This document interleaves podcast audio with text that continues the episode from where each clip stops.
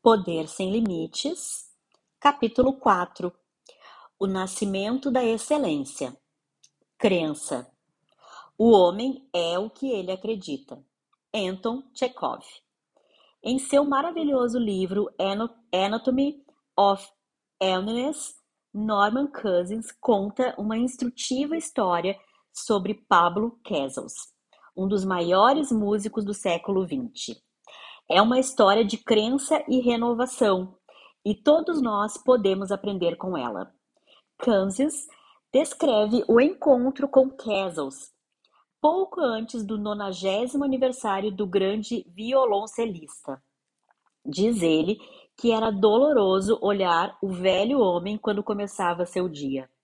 Sua fragilidade e artrite eram tão debilitadoras que precisava de ajuda para vestir-se. Seu efizema era evidente na difícil respiração. Andava com um arrastar de pés, curvado, cabeça inclinada para frente. Suas mãos eram inchadas, seus dedos apertados. Parecia um homem muito velho, velho e cansado. Antes mesmo de comer, foi até o piano, um dos vários instrumentos em que Kessel se tornara perito. Com grande habilidade, ajustou-se a banqueta, parecia para ele um terrível esforço levar seus dedos inchados e rijos até o teclado. E então algo de muito milagroso aconteceu. Kessels, de repente, transformou-se completamente ante os olhos de Cousins. Entrou num estado cheio de recursos e, conforme o fez, sua fisiologia mudou a tal ponto que começou a mover-se e a tocar produzindo no seu corpo e no piano resultados que só teriam sido possíveis num pianista saudável, forte e flexível. Como Kansas escreveu, os dedos abriram-se lentamente e acharam as teclas como brotos de uma planta em direção à luz do sol. Suas costas endireitaram-se. Parecia respirar com mais facilidade. O simples pensamento de tocar piano mudava todo o seu estado. E da mesma forma, a eficiência do seu corpo. Kessels começou com uma peça do Cravo Bem Temperado, de Bach, com grande sensibilidade e controle. Atirou-se então ao concerto de Brahms, e seus dedos pareciam correr sobre o teclado. Seu corpo inteiro parecia fundido com a música, escreveu Cousins. Não estava mais rijo e encolhido, mas ágil, gracioso e completamente livre de suas torceduras artríticas. Quando se afastou do piano, parecia uma pessoa bem diferente da que se sentara para tocar. Levantou-se ereto e mais alto e andou sem sinal de arrastar os pés. Logo se dirigiu para a mesa do café Comeu com satisfação e então saiu para dar um passeio pela praia. Sempre que pensamos em crenças no sentido de credos ou doutrinas, e muitas crenças o são, mas, no sentido básico, uma crença é qualquer princípio orientador, máximas, fé ou paixão que pode proporcionar significado e direção na vida. Estímulos ilimitados estão disponíveis para nós. Crenças são os filtros pré-arranjados e organizados para as nossas percepções do mundo. São como comandos do cérebro. Quando acreditamos com convicção de que alguma coisa é verdade, é como se enviássemos um comando para o nosso cérebro de como representar o que está ocorrendo. Kessels acreditava na música e na arte. Foi isso que conferiu beleza, ordem e nobreza para a sua vida. E é o que poderia ainda lhe proporcionar milagres diários. Por acreditar no poder transcendente de sua arte, ele estava fortalecido de uma forma que quase desafiava o entendimento. Suas crenças transformavam-no diariamente de um velho homem cansado num gênio da vida no sentido mais profundo, elas o mantinham vivo. Certa vez, John Stuart Mill escreveu: Uma pessoa com uma crença é igual à força de 99 que só tem interesses. É bem por isso que as crenças abrem porta para a excelência. A crença envia um comando direto para o, cérebro, para o sistema nervoso. Quando acredita que alguma coisa é verdade, você entra mesmo no estado de que aquilo deve ser verdade. Tratadas de maneira certa, as crenças podem ser as mais poderosas forças para criar o bem na sua vida. Por outro lado, crenças que limitam suas ações e pensamentos podem ser tão devastadoras como as crenças cheias de recursos podem ser fortalecedoras. Ao longo da história, as religiões têm fortalecido milhões de pessoas, dando-lhes força para fazerem coisas que pensavam que não podiam. As crenças nos ajudam a liberar os mais ricos recursos e estão bem dentro de nós, criando-os criando e dirigindo-os para apoiarem nossos resultados desejados. As crenças são os compassos e os mapas que nos guiam em direção às nossas metas e nos dão a certeza de saber que chegaremos lá. Sem as crenças ou a capacidade de entrar nelas, as pessoas podem ser totalmente enfraquecidas. São como um barco a motor. Sem o motor, são como um barco a motor sem o motor ou o leme. São crenças orientadoras, fortes. Você tem o poder de tomar medidas e criar o mundo no qual quer viver. As crenças ajudam-no a ver o que quer e lhe conferem para obtê-lo. De fato, não há força diretora mais poderosa no comportamento humano do que a crença. Em essência, a história humana é a história da crença humana. As pessoas que mudaram a história, Cristo, Maomé, Copérnico, Colombo, Edison ou Einstein, foram os que mudaram nossas crenças. Para mudar nossos comportamentos, temos que, temos que começar a alterar as nossas crenças. Se quisermos modelar excelência, precisamos aprender as crenças daqueles que alcançaram excelência. Quanto mais aprendemos sobre o comportamento humano, mais compreendemos sobre o extraordinário poder que as crenças têm em nossas vidas. Esse poder desafia de várias formas os modelos lógicos que muitos de nós possuímos. Mas é claro que, mesmo no âmbito da fisiologia, as crenças, representações internas coerentes, controlam a realidade. Não faz muito tempo foi feito um notado estudo sobre esquizofrenia. Um dos casos era o de uma mulher com personalidade dividida. Normalmente, seus níveis de açúcar no sangue eram completamente normais. Mas quando acreditou que estava diabética, toda sua fisiologia mudou para, para tornar-se a Dilma diabética. Sua crença se tornara realidade.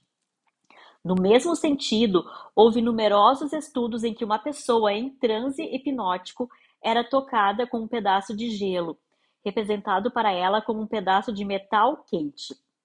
Todas as vezes apareceu uma bolha no lugar do contato. O que contava não era a realidade, mas a crença, ou seja, a comunicação direta não questionada pelo sistema nervoso.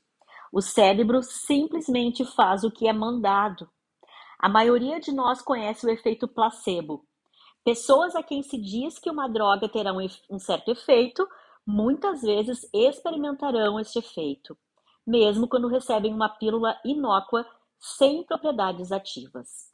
Norman Kansas, que aprendeu em primeira mão o poder da crença ao eliminar sua própria doença, concluiu: as drogas não são sempre necessárias, mas a crença na recuperação sempre é. Um notável estudo sobre placebo refere-se a um grupo de pacientes com úlceras supuradas. Estavam divididos em dois grupos. Foi dito às pessoas de um dos grupos que receberiam uma nova droga que certamente produziria alívio. As do segundo grupo foi dito que iam receber uma droga experimental, sobre cujos efeitos se sabia muito pouco. 70% das, do primeiro grupo tiveram alívio significativo. Somente 25% das do segundo grupo tiveram resultado semelhante. Em ambos os casos, os pacientes receberam uma droga sem nenhuma propriedade medicinal. A única diferença foi o sistema de crença que adotaram. Ainda mais notáveis são os numerosos estudos de pessoas que foram a que foram a quem foram dadas drogas de efeitos prejudiciais, conhecidos e que não experimentaram nenhum efeito ruim quando lhe disseram que experimentariam um resultado positivo. Estudos conduzidos pelo Dr. Andrew Weil mostraram que as experiências de usuários de drogas correspondem quase exatamente ao que esperam.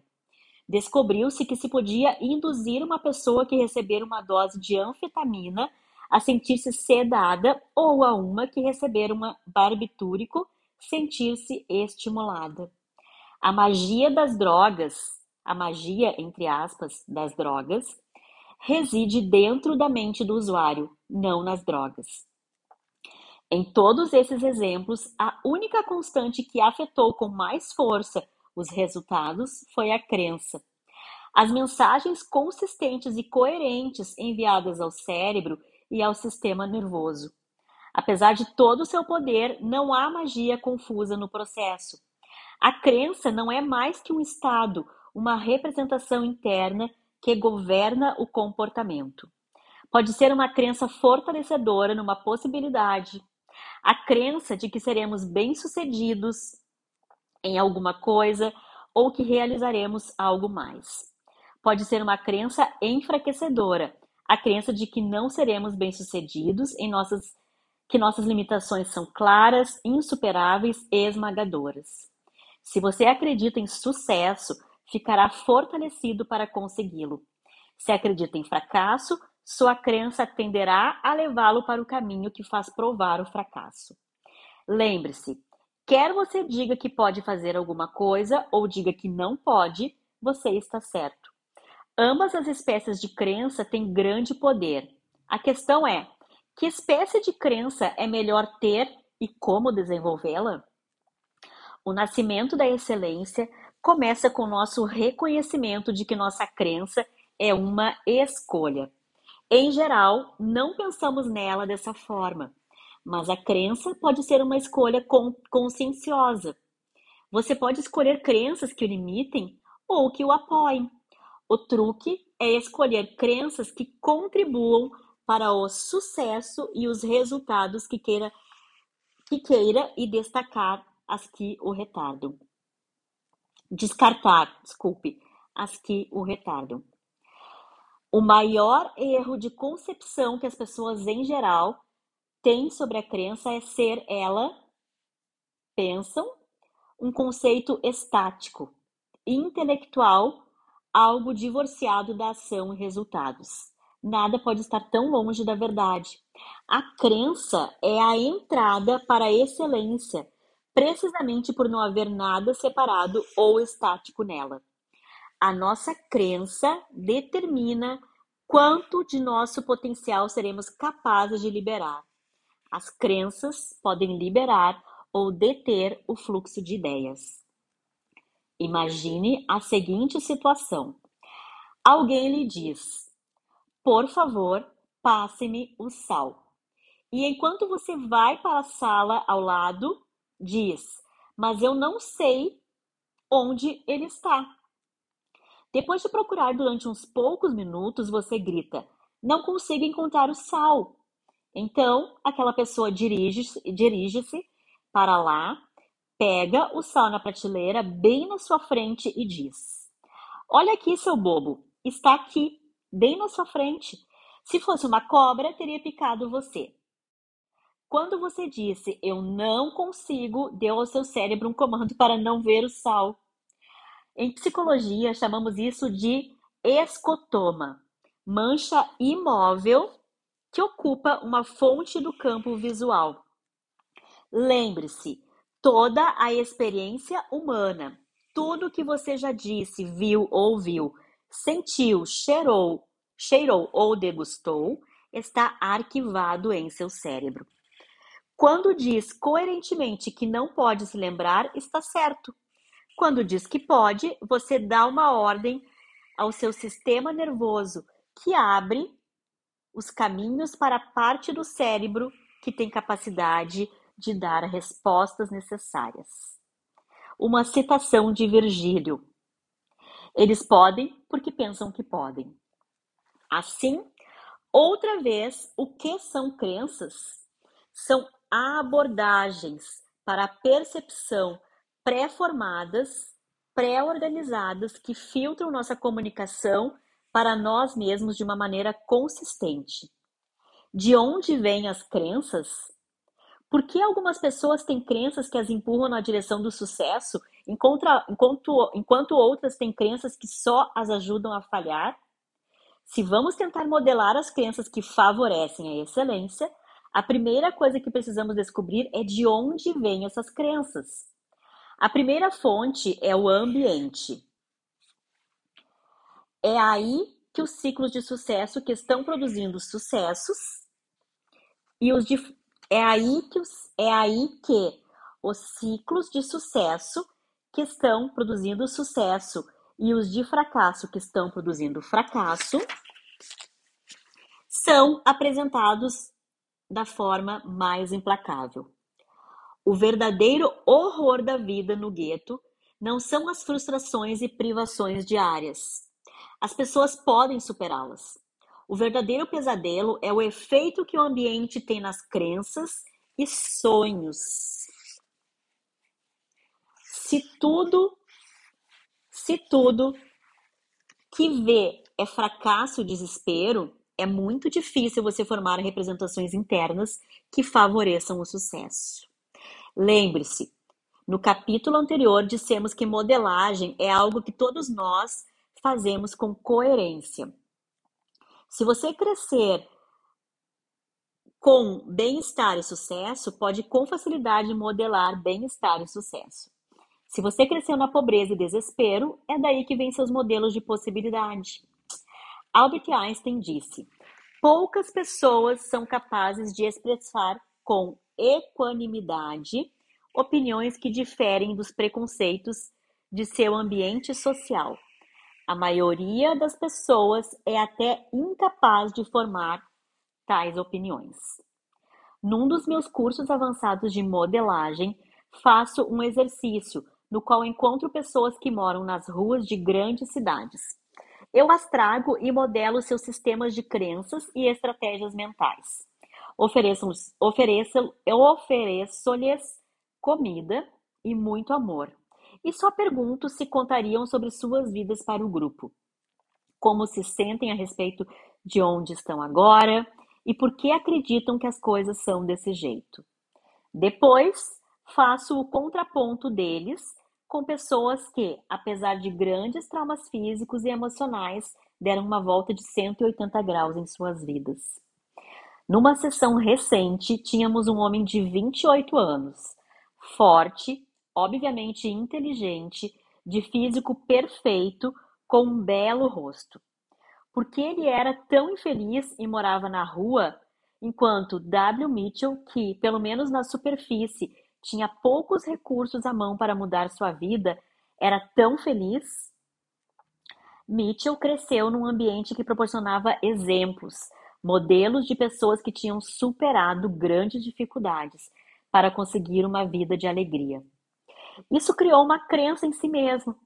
Isso era possível para mim também. Em contraste, esse outro jovem, vamos chamá-lo de Dion, cresceu num ambiente em que não existiam tais modelos. Sua mãe era uma prostituta e seu pai estava preso por ter atirado em alguém. Quando tinha oito anos de idade, o pai injetou-lhe heroína. Esse tipo de ambiente, por certo, teve um papel naquilo que acreditava ser possível, pouco mais do que apenas sobreviver. E como conseguir isso? Morar nas ruas, roubar, tentar apagar a dor com drogas. Acreditava que as pessoas sempre se aproveitariam dele, se não ficasse atento que ninguém ama ninguém e assim por diante. Trabalhamos com esse homem e mudamos seus sistemas de crença como será explicado no capítulo 6. Como resultado, nunca mais voltou para as ruas. Desde então deixou as drogas. Começou a trabalhar, agora tem novos amigos e está morando num novo ambiente, com novas crenças, conseguindo novos resultados. O Dr. Benjamin Bloom, da Universidade de Chicago, estudou 100 jovens atletas, músicos e estudantes de extraordinário sucesso. Ficou surpreso ao descobrir que a maioria dos jovens prodígios não tinham começado mostrando grandes lampejos de brilho. Em vez disso, a maior parte deles recebera atenção cuidadosa, direção, apoio e então começar a se desenvolver. A crença de que poderiam ser especiais veio antes de qualquer sinal evidente de grande talento. O ambiente pode ser sozinho o mais potente gerador de crenças, mas não é o único. Se fosse, moraríamos num mundo estático, onde as crianças ricas só conheceriam a riqueza e as pobres nunca subiriam acima de suas origens. Mas há outras experiências e meios de aprender que também podem ser incubadores de crença. Acontecimentos pequenos ou grandes podem ajudar a criar crenças. Existem certos acontecimentos em nossa vida dos quais a gente nunca se esquece. Onde você estava no dia em que John Kennedy foi morto? Se já tinha idade para se lembrar, tenho certeza que sabe. Para muitas pessoas foi um dia que alterou para sempre seus pontos de vista. Da mesma forma, a maioria de nós tem experiências das quais nunca esquecerá. Circunstâncias que provocaram tal impacto que ficariam instaladas para sempre em nossos cérebros. São essas as espécies de experiências que formam as crenças que podem mudar nossas vidas. Quando eu tinha 13 anos, estava pensando no que queria fazer com a minha vida e decidi que me tornaria um escritor ou locutor esportivo. Um dia, li no jornal que, que estaria li no jornal que Howard Cosell estaria autografando seu novo livro na loja local de departamentos. Pensei, se vou me tornar um locutor esportivo, preciso começar a entrevistar profissionais. Por que não começar de cima? Saí da escola, tomei emprestado um gravador e minha mãe levou-me de carro até a loja de departamentos. Quando cheguei, Cosel já estava se levantando para sair. Comecei a entrar em pânico. Ele também estava cercado por repórteres, todos lutando pelos seus últimos comentários. De alguma forma, mergulhei por baixo dos braços dos repórteres e aproximei-me de Cosel. Falando com rapidez de raio, contei-lhe que estava fazendo, o que estava fazendo e pedi uma curta entrevista gravada com dúzias de repórteres esperando. Howard Cosell deu-me uma entrevista pessoal. Essa experiência mudou minha crença sobre o que era possível, quem era acessível na vida e quais eram as recompensas por procurar o que queria. Devido ao encorajamento de Cosell, fui escrever num jornal diário e desenvolvi uma carreira no campo de comunicação. Um terceiro caminho para criar crenças é por meio do conhecimento. Uma experiência direta é uma forma de conhecimento. Outra é obtida pela leitura, vendo filmes, vendo o mundo como é retratado por outros. O conhecimento é uma das grandes maneiras de quebrar algemas de um ambiente limitador. Não importa quão rígido seja o seu mundo, se puder ler sobre as realizações dos outros, pode criar as crenças que lhe permitirão ser bem-sucedido. O Dr. Robert Curvin, um cientista político negro, escreveu no New York Times como exemplo de Jack Robinson, o primeiro jogador negro na primeira divisão mudou sua vida quando era jovem. Eu fui enriquecido pela minha ligação com ele, o nível de minhas aspirações foi elevado pelo seu exemplo, disse ele. Um quarto caminho para criar resultados é por meio de nossos resultados passados. A maneira certa para criar a crença de que você pode fazer alguma coisa é fazê-la uma vez. Só uma vez. Se você for bem sucedido uma vez, é bem mais fácil formar a crença de que fará novamente com sucesso. Eu tinha de escrever o primeiro rascunho deste livro em menos de um mês. A fim de cumprir o prazo, era isso que eu precisava. Não estava certo se poderia fazê-lo, mas quando tive de redigir um capítulo num único dia, descobri que podia. E, uma vez que fora bem sucedido com um, sabia que poderia fazê-lo outra vez. Fui capaz de formar a crença que me permitiu terminar este livro no tempo marcado. Os jornalistas aprendem a mesma coisa escrevendo com prazo. Existem poucas coisas na vida tão desanimadoras como ter de apresentar uma história completa em uma hora ou menos, e sob a pressão diária do prazo. A maioria dos jornalistas principiantes teme isso mais que qualquer outra coisa no seu trabalho.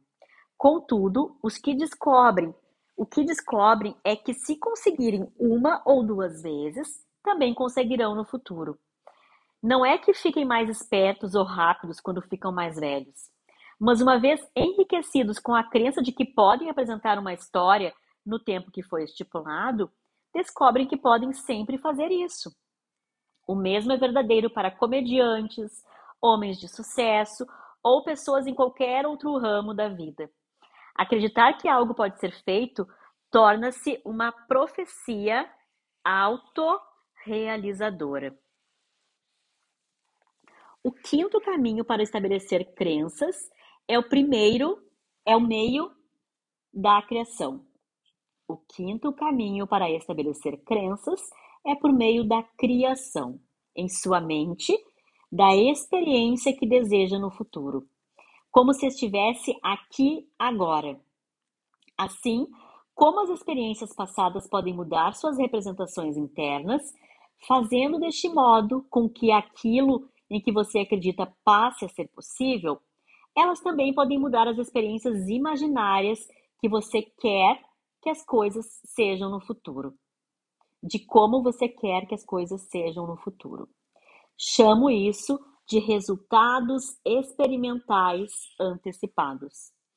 Quando os resultados que tem em sua volta não estão apoiando para que você possa ficar num estado rico e efetivo, você pode simplesmente criar o mundo da maneira que quer que ele seja e entrar nessa experiência, mudando assim os seus estados, suas crenças e suas ações.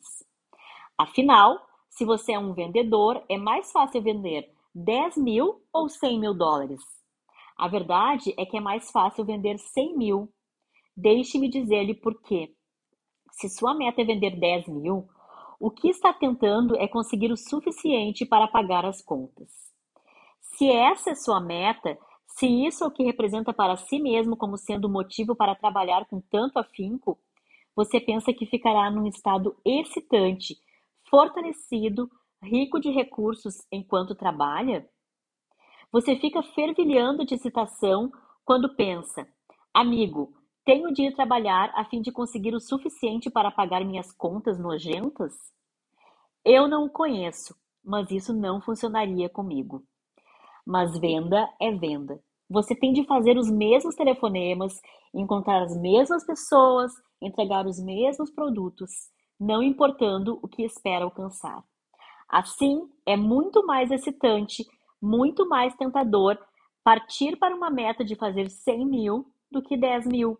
E esse estado de estímulo é muito mais capaz de incentivá-lo a tomar o tipo de medidas consistentes que liberarão seu alto potencial do que ficar esperando vender o suficiente para viver. Claro que dinheiro não é a única maneira de você se motivar. Qualquer que seja sua meta, se criar em sua mente uma imagem clara do resultado que quer e representá-lo para si mesmo como se já o tivesse alcançado, então você entrará nas espécies de estado que o apoiarão para criar os resultados que deseja. Todas essas coisas são meios para mobilizar crenças. A maioria de nós forma suas crenças ao acaso. Nós absorvemos coisas, boas e más, do mundo em nossa volta. Mas uma das ideias chaves deste livro é que você não é só uma folha ao vento. Você pode controlar suas crenças, pode controlar as maneiras, as maneiras como modela os outros. Pode conscientemente dirigir sua vida pode, e pode mudar. Se há uma palavra-chave neste livro, ela é mudança. Uma das premissas que temos é que toda declaração que você faz é datada e é relativa, relativa ao tempo em que é feita. Não é uma declaração de verdade universal. É verdadeira só para uma certa pessoa num certo tempo. É sujeita à mudança. Se você, se você tem sistemas de crenças negativas, agora já deve saber que tipos de efeitos prejudiciais eles têm. Mas é essencial compreender que os sistemas de crenças não são mais imutáveis do que o o comprimento do seu cabelo sua inclinação para um tipo particular de música, a qualidade de seu relacionamento com uma pessoa especial. Se estiver dirigindo uma Honda e decidir que seria mais feliz com um Chrysler, Cadillac ou Mercedes, está em seu poder mudar isso. Suas representações internas e crenças trabalham da mesma forma. Se você não gostar delas, pode trocá-las. Todos nós temos uma hierarquia, uma escala de crenças. Temos crenças profundas, coisas que são fundamentais, que morreríamos por elas. Coisas como nossas ideias sobre patriotismo, família e amor. Mas grande parte de nossas vidas é governada por crenças sobre possibilidades, sucesso ou felicidades que adquirimos inconscientemente durante anos. A chave é utilizar essas crenças e ter certeza que trabalharão para você, que elas são efetivas e fortalecedoras. Falamos sobre a importância da modelagem. A modelagem da excelência começa com a modelagem da crença. Algumas coisas levam tempo para modelar, mas se puder ler, pensar e ouvir, você pode modelar as crenças mais bem-sucedidas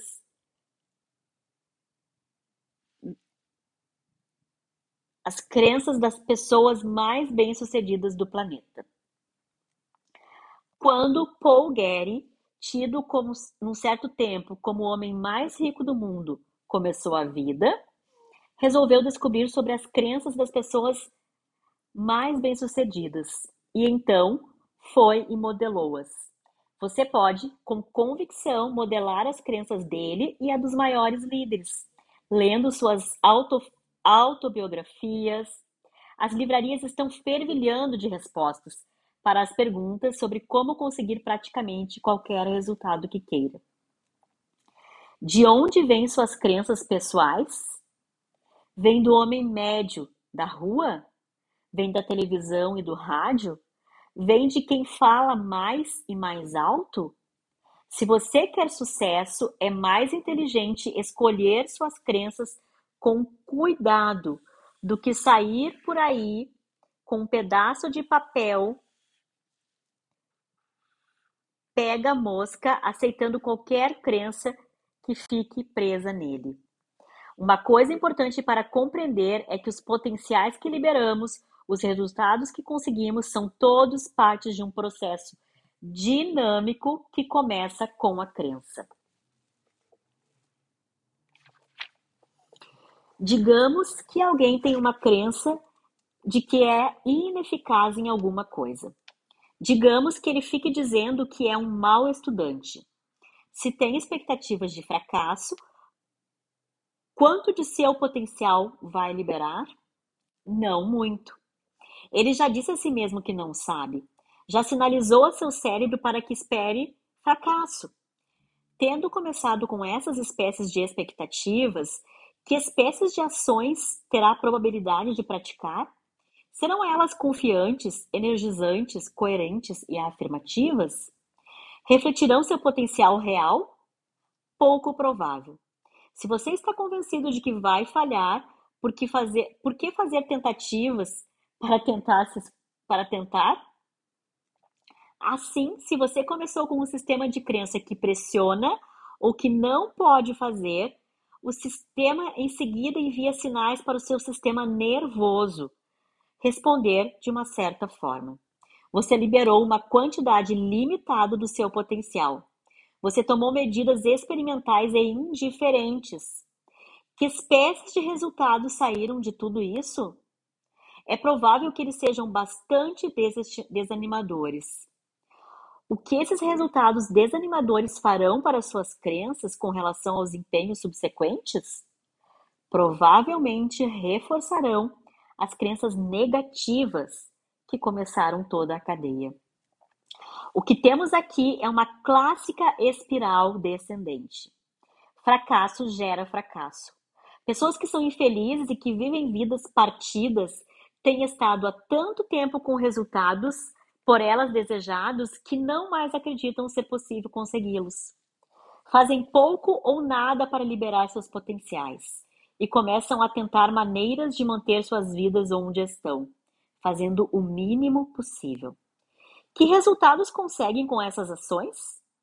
É claro que são resultados miseráveis, que afundam mais ainda suas crenças, se é que é possível. J. Willard Marriott disse: A boa madeira não cresce com sossego. Quanto mais forte o vento, mais fortes as árvores. Olhemos isso de um outro ângulo. Digamos que você começa com grandes esperanças, mais do que esperanças. Você acredita com cada fibra do seu ser que terá sucesso. Começando com essa comunicação direta, clara, do que você sabe ser verdade Quanto de seu potencial usará? Provavelmente uma boa quantidade. Que espécies de medidas toma, tomará desta vez? Vai arrastar-se e fazer uma tentativa indiferente? Claro que não. Você está excitado, energizado, tem grandes esperanças de sucesso, vai fazer sucesso rapidamente.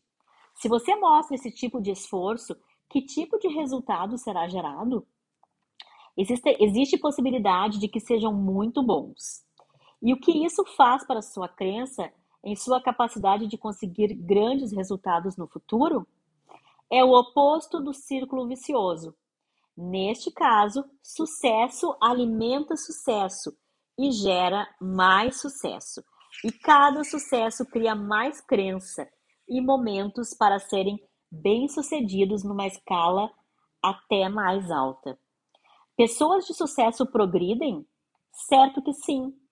Crenças afirmativas sempre garantem resultados? Claro que não. Se alguém lhe diz que conseguiu uma fórmula mágica para garantir sucesso perpétuo e perfeito, é melhor que você agarre sua carteira e comece andando na direção oposta. Mas a história tem mostrado de tempos em tempos que, que se pessoas mantiverem um sistema de crença que as fortalece, continuarão voltando com ações e recursos bastante, bastante, mas finalmente serem recursos suficientes para finalmente serem bem-sucedidas. Abraham Lincoln perdeu algumas eleições importantes, mas continuou a acreditar em sua capacidade de ser bem-sucedido a longo prazo. Ele se permitiu ser fortalecido pelo sucesso e recusou-se a ficar amedrontado por seus fracassos. Seu sistema de crença estava engrenado em direção à excelência, e ele finalmente conseguiu. Quando o fez, mudou a história do seu país. Algumas vezes não é necessário ter uma tremenda crença ou atitude sobre alguma coisa a fim de ter sucesso. Algumas vezes as pessoas conseguem resultados de destaque simplesmente porque não sabiam que aquilo era difícil ou impossível. Algumas vezes, não ter uma crença limitadora já é o suficiente. Como exemplo, temos a história de um jovem que adormeceu durante a aula de matemática. Acordou quando o sino tocou, olhou para o quadro negro e copiou os dois problemas que estavam lá. Ele achou que era uma tarefa de casa para a noite. Foi para casa e trabalhou todo o dia e toda a noite. Não podia resolver nenhum deles, mas continuou tentando durante o resto da semana. Por fim, conseguiu a resposta para um deles e levou-a para a aula. O professor ficou absolutamente pasmado. Acontece que o problema que resolvera era considerado insolúvel. Se o estudante soubesse disso, é provável que não o tivesse resolvido. Mas uma vez que não disse a si mesmo que não poderia ser feito, ele conseguiu. Na verdade, foi bem o oposto. Ele pensou que tinha de resolvê-lo e foi capaz de encontrar um jeito de fazê-lo. Outra maneira de mudar sua crença é ter uma experiência que a desaprove. Essa é outra razão pela qual fazemos o passeio no fogo. Não, eu não me preocupo se as pessoas podem andar no fogo, mas me preocupo que possam fazer alguma coisa que pensavam ser impossível. Se você pode fazer algo que pensava ser impossível, isso faz com que repense suas crenças. A vida é mais sutil e mais complexa do que alguns de nós gostamos de acreditar. Assim, se você ainda não fez, reveja suas crenças e decida quais as que você deve mudar agora e para que mudaria essas crenças? Sua realidade é a realidade que você cria.